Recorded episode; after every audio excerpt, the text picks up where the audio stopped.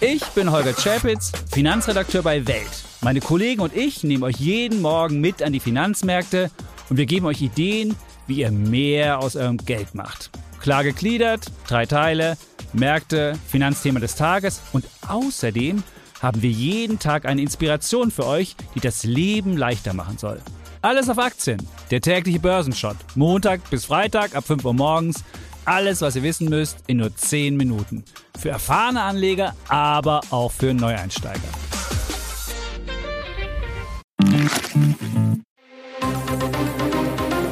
Das Bild News Update. Es ist Samstag, der 4. November und das sind die Bild Topmeldungen.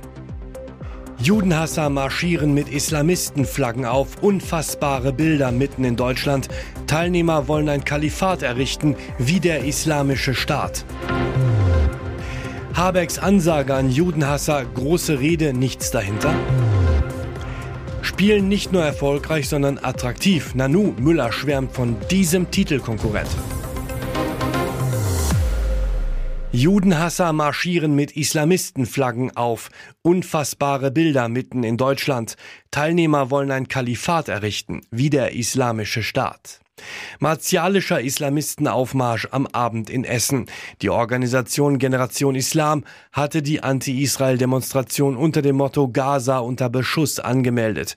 Es kamen radikale Salafisten aus ganz Nordrhein-Westfalen unter lauten Allah Akbar rufen zogen rund 3000 Demonstranten durch die Essener Innenstadt. Unter den Demonstranten waren nach Bildinformationen auch Islamisten der verbotenen Hizbut Tahrir Partei. Sie wollen die Errichtung eines globalen Kalifatstaates. Die Gruppe Generation Islam gehört laut Verfassungsschutz auch zum Umfeld der verbotenen Islamisten. Ihr Redner Ahmad Tamim beschwor die Teilnehmer. Alle Muslime auf der Welt müssten für die Palästinenser zusammenhalten. Das wolle Allah so. Hizb ut-Tahrir wurde in Deutschland im Jahr 2003 mit einem Betätigungsverbot belegt. Sie lehnt die parlamentarische Demokratie ab, strebt nach Anwendung der Scharia und Einführung einer weltweiten Kalifatsherrschaft sowie nach der Vernichtung des Staates Israel mittels des militanten Dschihad heißt es im aktuellen Verfassungsschutzbericht. Das Video dazu gibt's auf Bild.de. Habecks Ansage an Judenhasser, große Rede, nichts dahinter. Diese Rede geht um die Welt. In drei Sprachen hatte Robert Habeck seine Ansprache zum Juden und Israel Hass auf unseren Straßen übersetzen lassen. Klare Ansage des Vizekanzlers, wer Judenhass verbreitet, Mord und Totschlag feiert und Israel den Tod wünscht, kann bei uns nicht bleiben. Nur, was folgt für die Bundesregierung konkret aus den klaren Worten ihres Vizekanzlers? Bild fragte nach. Die Antwort ist ernüchternd nichts. Niemand hat die Absicht, etwas zu ändern. In der Bundespressekonferenz eierte Habecks Sprecherin zunächst herum. Der Minister habe schon öfter mal Videos zu verschiedenen Themen, die für ihn wichtig sind, aufgenommen. Sie können nicht mehr dazu beitragen, außer dass es die Auffassung des Ministers ist. Auf den Einwand, dass aus Worten von Regierungspolitikern in der Regel Taten folgen müssten und welche das denn nun seien, welche Planungen es seitens der Bundesregierung gebe, damit diese Leute tatsächlich ihren Aufenthaltstitel verlieren, kommt sehr lange nichts. Das Bundesinnenministerium grenze sich gar noch deutlich ab. Antworten auf die Frage nach konkreten Änderungen, etwa beim Aufenthaltsrecht, seien schwierig zu beantworten wenn der Einstieg jetzt die Äußerungen des Vizekanzlers sind. Dazu wolle sie keinen Bezug herstellen, sagte die Sprecherin von Innenministerin Nancy Faeser. Bei EU-Gipfel Kroaten Außenminister mit Kussattacke auf Baerbock. Donnerstagabend Gipfel der EU-Minister in Berlin geplantes Gesprächsthema mögliche EU-Erweiterungen. Doch jetzt reden alle über ein anderes Thema Knutschattacke auf Außenministerin Annalena Baerbock. Beim Gruppenfoto stellte sich Kroatiens Außenminister Gordan Radman neben Baerbock, greift zunächst nach ihrer Hand und setzt, während sie ihn anschaut, zum Kuss an. Es scheint, als wolle er sie auf den Mund küssen, doch Baerbock dreht sich blitzschnell weg. Eine Nahaufnahme zeigt die heftige Grenzüberschreitung noch deutlicher. Das ging schief. Die Außenministerin blickt wenig begeistert, Riesenaufregung in Kroatien. Die größte kroatische Zeitung, Jutanji List, titelt Schande. Eine Kommentatorin bittet bei Baerbock um Entschuldigung, schreibt, dass sie sich für Radmann zutiefst schäme. Doch Bild weiß, der kroatische Außenminister kam zu spät zum Fototermin. Alle anderen Minister und Ministerinnen hatten sich schon begrüßt, Küsschen links, Küsschen rechts. Aus Baerbocks Umfeld hieß es, es sei ein ungelenker Versuch gewesen, sich schnell noch zu begrüßen. Radmann entschuldigte sich, er habe eine Kollegin auf menschliche Weise begrüßen wollen. Spielen nicht nur erfolgreich, sondern attraktiv. Nanu, Müller schwärmt von diesem Titelkonkurrent. Wer ist eigentlich der größte Titelkonkurrent? Am Samstag geht es für die Bayern zum Ligakracher, zum BVB. Die Dortmunder schafften vorige Saison beinahe die erste Nicht-Bayern-Meisterschaft nach elf Jahren.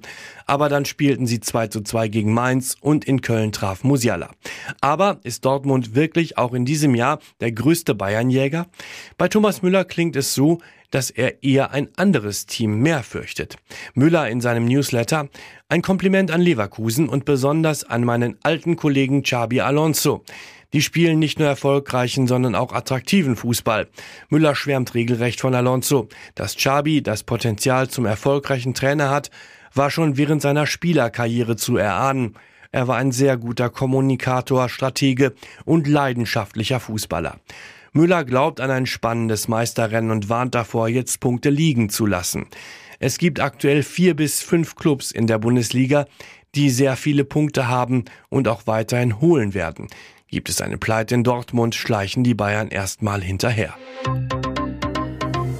Und jetzt weitere wichtige Meldungen des Tages vom Bild Newsdesk.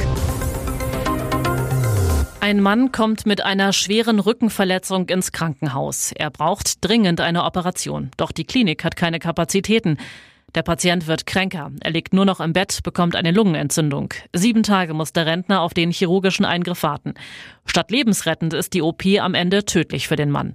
Passiert ist dieser Fall in der Neurochirurgie des evangelischen Krankenhauses in Oldenburg. Die Familie des Verstorbenen hat Anzeige gegen die verantwortlichen Ärzte erstattet. Die Behörden sind eingeschaltet. Es werde wegen des Verdachts der fahrlässigen Tötung ermittelt, so ein Sprecher der Staatsanwaltschaft Oldenburg gegenüber Bild. Eine zweite anonyme Anzeige gegen das Krankenhaus liegt vor. Bereits im Frühjahr dieses Jahres wurde Bild zum ersten Mal über die angeblich desaströsen Bedingungen in der Neurochirurgie informiert. Ein Insider, der anonym bleiben möchte, berichtete, es kommt vor, dass sich auf der Intensivstation drei Pflegekräfte um 13 Patienten kümmern müssen. Überbelegte Stationen und Personalmangel sollen Ärzte und Pfleger im Krankenhaus dauerhaft unter Druck setzen. Die zwei OP-Säle der Neurochirurgie seien täglich überplant, erzählt der Insider. Das soll bei Chirurgen auch zu Fehlern führen, wie im März dieses Jahres. Während einer Gehirn-OP ist die Schädeldecke des Patienten auf den Boden gefallen, so der Hinweisgeber zu Bild. Und weiter, der Operationssaal ist wie eine Autowerkstatt. Die Oldenburger Klinik dementiert den Vorfall gegenüber Bild nicht und verweist auf die ärztliche Schweigepflicht.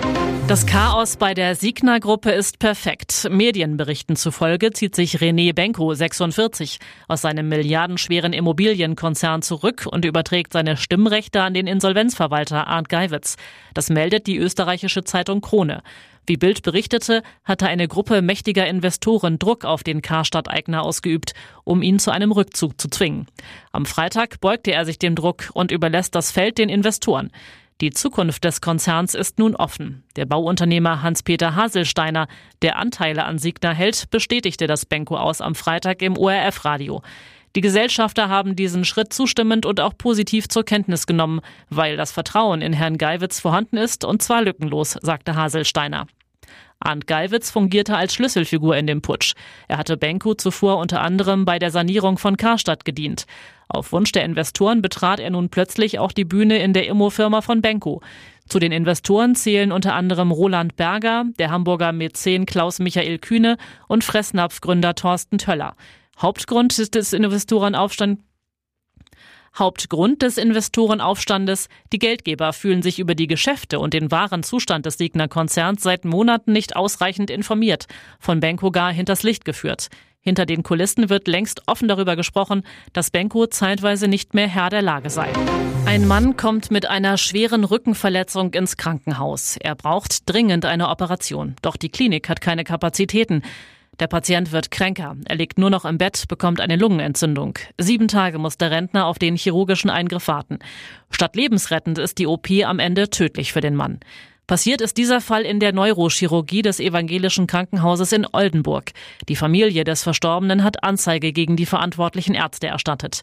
Die Behörden sind eingeschaltet. Es werde wegen des Verdachts der fahrlässigen Tötung ermittelt, so ein Sprecher der Staatsanwaltschaft Oldenburg gegenüber Bild.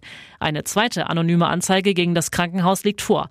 Bereits im Frühjahr dieses Jahres wurde Bild zum ersten Mal über die angeblich desaströsen Bedingungen in der Neurochirurgie informiert. Ein Insider, der anonym bleiben möchte, berichtete, es kommt vor, dass sich auf der Intensivstation drei Pflegekräfte um 13 Patienten kümmern müssen. Überbelegte Stationen und Personalmangel sollen Ärzte und Pfleger im Krankenhaus dauerhaft unter Druck setzen. Die zwei OP-Säle der Neurochirurgie seien täglich überplant, erzählt der Insider. Das soll bei Chirurgen auch zu Fehlern führen, wie im März dieses Jahres. Während einer Gehirn-OP ist die Schädeldecke des Patienten auf den Boden gefallen, so der Hinweisgeber zu Bild. Und weiter, der Operationssaal ist wie eine Autowerkstatt. Die Oldenburger Klinik dementiert den Vorfall gegenüber Bild nicht und verweist auf die ärztliche Schweigepflicht. Verona Poth ist erneut unter die Autorinnen gegangen. In dieser Woche erschien mit Die Supermilf der lang erwartete gute Laune Ratgeber der Moderatorin. Laut Veronas Interpretation bedeutet der Buchtitel Die Super mitten im Leben Frau. Die ursprüngliche Bedeutung des Begriffes MILF ist jedoch eine andere und bezeichnet sinngemäß eine reifere Frau oder Mutti, mit der man es gerne mal ordentlich krachen lassen würde. Gar nicht so unpassend, denn auch Verona Poth lässt es gerne krachen. Am Donnerstag war die 55-Jährige zu Gast im Sat1 Frühstücksfernsehen, plauderte dort mit Moderatorin Marlene Lufen, 52, über ihr neues Buch. Marlene Lufen interessierte sich im Gespräch mit der früheren Werbeikone unter anderem für die Frage, wie der Sex auch in der zweiten Lebenshälfte frisch und knackig bleibt, wollte von Verona wissen, ob diese ihr Liebesleben nach Beginn der Menopause habe nachjustieren müssen. Verona darauf, ich glaube, dass die Lebensmitte damit nicht so viel zu tun hat, sondern dass Franjo und ich schon 23 Jahre zusammen sind. Dennoch hat das Paar ein ganz persönliches Rezept für ein erfülltes Liebesleben. Die Pot ganz cool. Wir haben immer pünktlich vor dem Sat 1 Frühstücksfernsehen Sex. Jeden Tag. Das ist der totale Ablauf. Es ist total wichtig für uns. Heißt, jeden Morgen vor 5.30 Uhr schnackselt es bei Putz in der Kiste, wenn man Veronas Ausführungen denn Glauben schenken darf. Ob Verona Poth die Sache mit dem guten Morgensex plus TV-Beschallung tatsächlich ernst meint, das wissen nur sie und Franjo. Und nun noch eine Werbung in eigener Sache. Sichere dir jetzt Bill Plus und Amazon Prime für nur 8,99 Euro im Monat. Dein Mix aus News, Shopping und Entertainment. Amazon bringt dir jetzt außerdem die UEFA Champions League, das Topspiel am Dienstag live bei Prime Video. Erfahre mehr unter bild.de slash prime. Es gelten die Angebotsbedingungen und AGB.